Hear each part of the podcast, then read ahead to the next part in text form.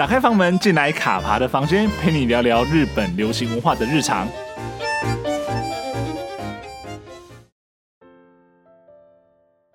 Hello，我是卡爬。时间呢，终于来到了二零二二年的五月十四日了。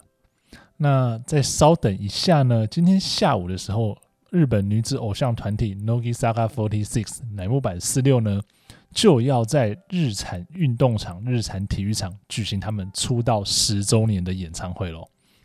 那真的是非常非常不可思议啊！因为应该蛮多的听众朋友知道，或者说在看用心笔写日记粉专的朋友，其实知道卡帕呢，我本身是一个非常非常始终的奶团的饭哦。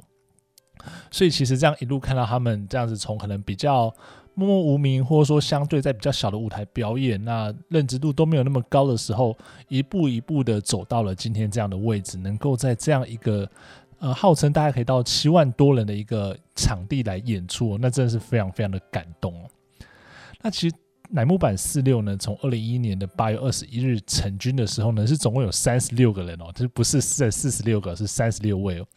那他们当时其实被设定成是 AKB48 的公式对手啦，所以其实那个时候呢，也有曾经到 AKB48 的一些场合去踢馆。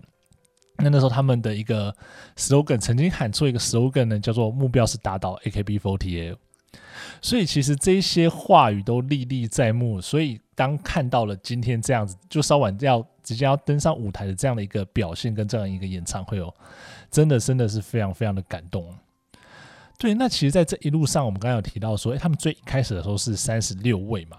那其实，在这十年间呢，其实从一期生三十六位，在二期生、三期生、四期生，到最近加入的五期生，那三十六位呃一期生的成员呢，其实也陆陆续续从团体毕业了。那目前呢，只剩下四位呢，还在这个团体里面哦。但是呢，即便如此呢，这四位还在团体里面的一起生呢，他们也都还持续支持这个团体继续走下去。那同时呢，也在稍晚的十周年演唱会呢，将引领的其他二到五期生的四十个后辈呢，继续把这个乃木坂46的招牌持续下去哦。演唱会开始之前呢，其实我蛮想要就来跟大家分享一下，就是说，诶，那在这十年间呢，提早下车、提早毕业的，或者说因为各式原因离开这个团体的三十二个人，他们或许没有办法站上这个舞台，但是呢，乃木坂46能够一步一步走到今天这个位置呢，他们的付出呢都是非常非常重要的一部分哦。所以呢，大多数人在离团了之后，其实还是在各自喜欢、擅长或者说有兴趣的领域呢，不断为了梦想继续努力的。那在下午的演唱会开始之前呢，我希望呢，大概做呃，我们拖两集的节目，因为其实内容真的非常非常长。我喜欢脚本的时候，发现说这个内容如果不拆成两集，实在是有点太多了。所以接下来会分成上下两集的部分呢。那我们在十周年演唱会前夕呢，来跟大家介绍一下说，诶，这些曾经在乃木坂四六的这些成员们，他们毕业之后呢，在日本的演艺圈，或者说他们现在到底是在做些什么吧。那我们就开始喽。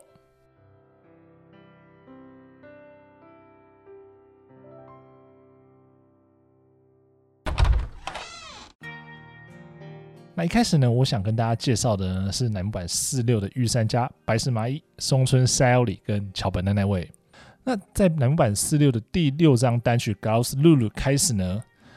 白石麻衣，他从呃乃木坂之言深居里奈手中接过了 C 位，成为奶团史上的第二个正式 C 位。那与护法位的松村沙友里跟桥本奈奈未开始呢，被粉丝称为所谓的乃木坂四六的御三家。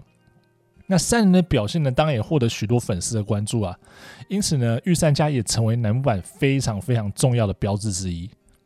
那三人当时在集的时候呢，除了团体的活动啦、广告或杂志拍摄之外呢，其实呢，都很积极的参与一些戏剧的演出。那其中呢，桥本奈奈未因为以常规的角色演出了二零一三年七月的富士台月九 Summer Lute 而获封月九女优的称号。那她也是继另外一个成员，也就是森田绘里花之后呢，再次由乃木坂46成员演出月九这个档期的戏剧哦。那只不过呢，对于艺能界其实并没有很多憧憬的桥本奈奈未呢，她在二零一七年的十二月呢，选择从团体毕业，并且隐退。那消失呢，在人海之中哦。那他隐退的时候呢，他他最后一场演唱会呢，就是五周年演唱会的第一天哦。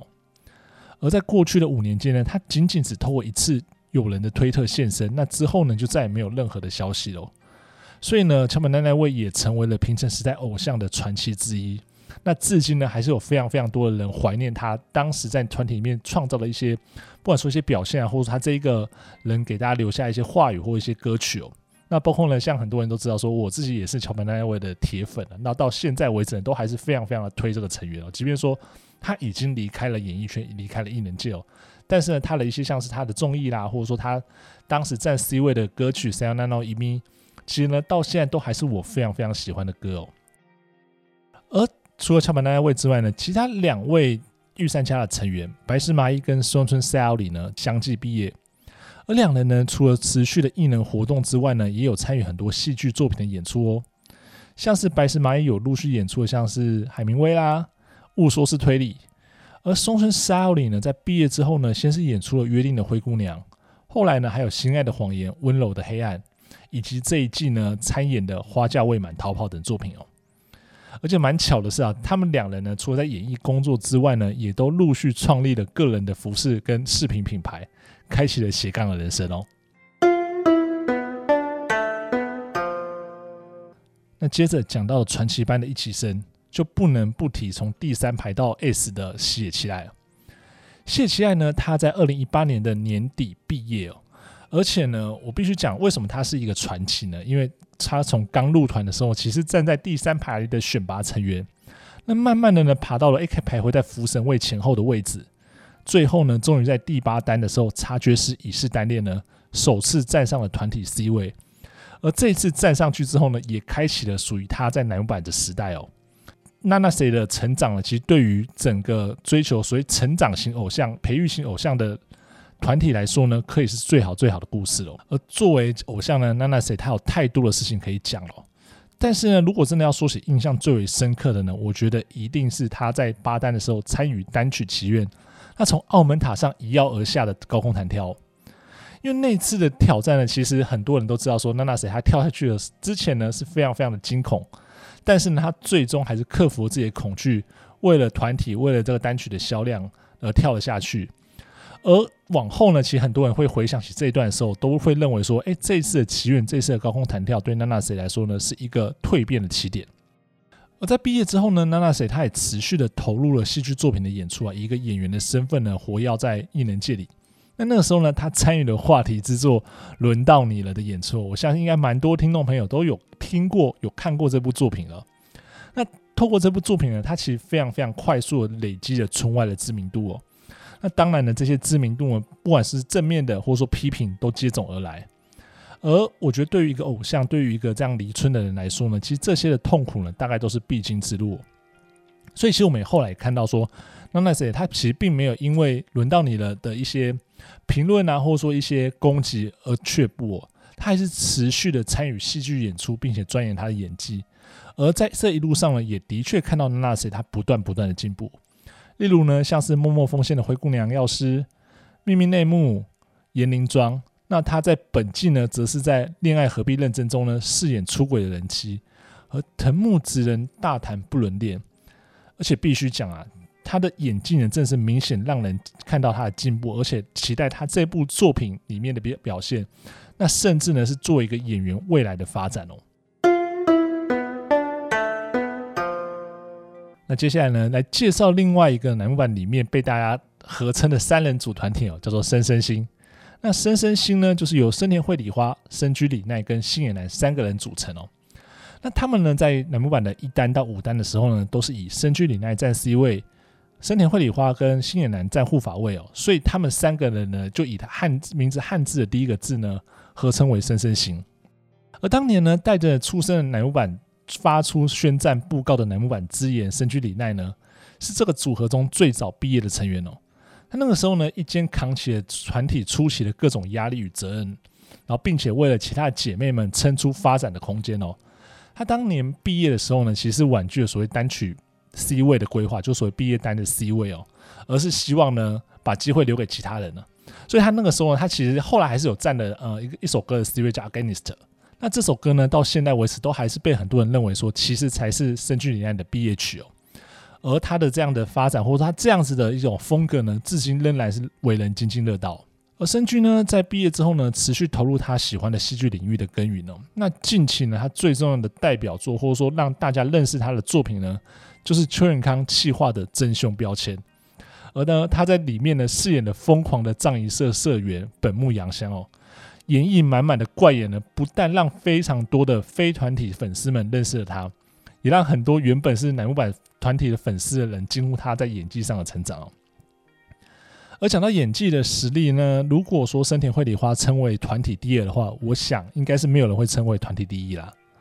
有扎实的舞台剧跟音乐剧的训练，让花花呢在团内的时候就已经大量参与团外的演出了，不管说是舞台剧啦、音乐剧，然后甚至说我们刚刚提到的戏剧的部分哦。所以呢，他很早在村外就已经累积了不少的人气跟认知度哦，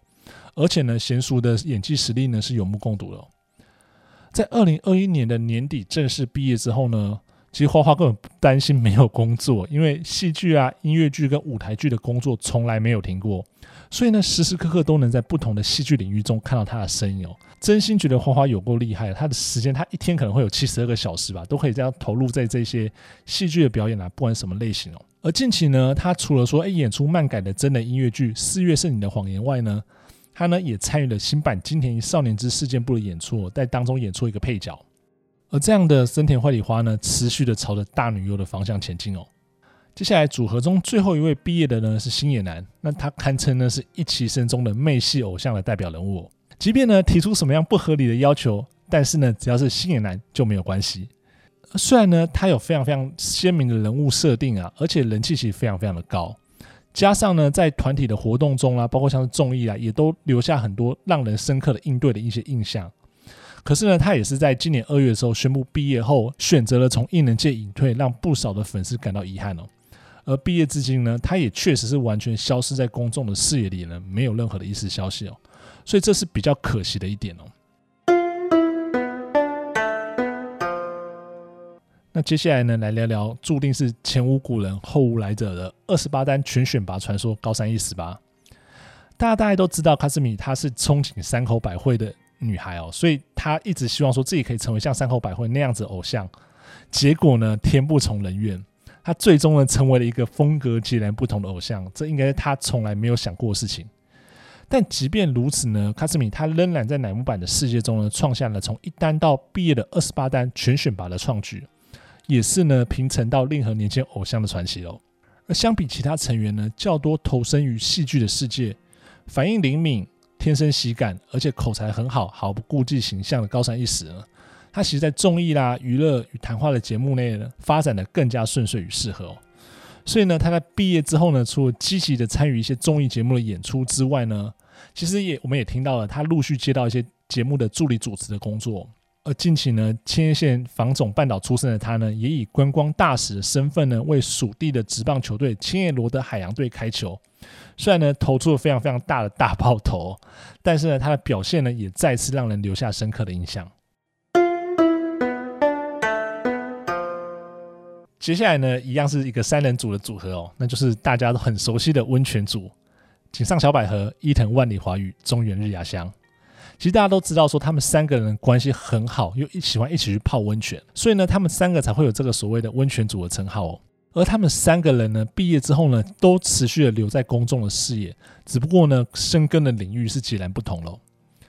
目前呢，井上小百合呢，他的工作呢以舞台剧为主，那同时呢，也开设了个人的 YouTube 频道，分享自己的生活。伊藤万里华则持续的演出戏剧和电影。而此外呢，热爱创作的他呢，其实在演员的工作之外呢，也投身文化工作与策展人的领域哦。而曾经是被视为一期生中最接近王道偶像，而且自己非常非常想要当偶像的中原日雅香呢，他在毕业了之后，却选择了与偶像毫无关系的道路，成为了一名心理咨商师哦。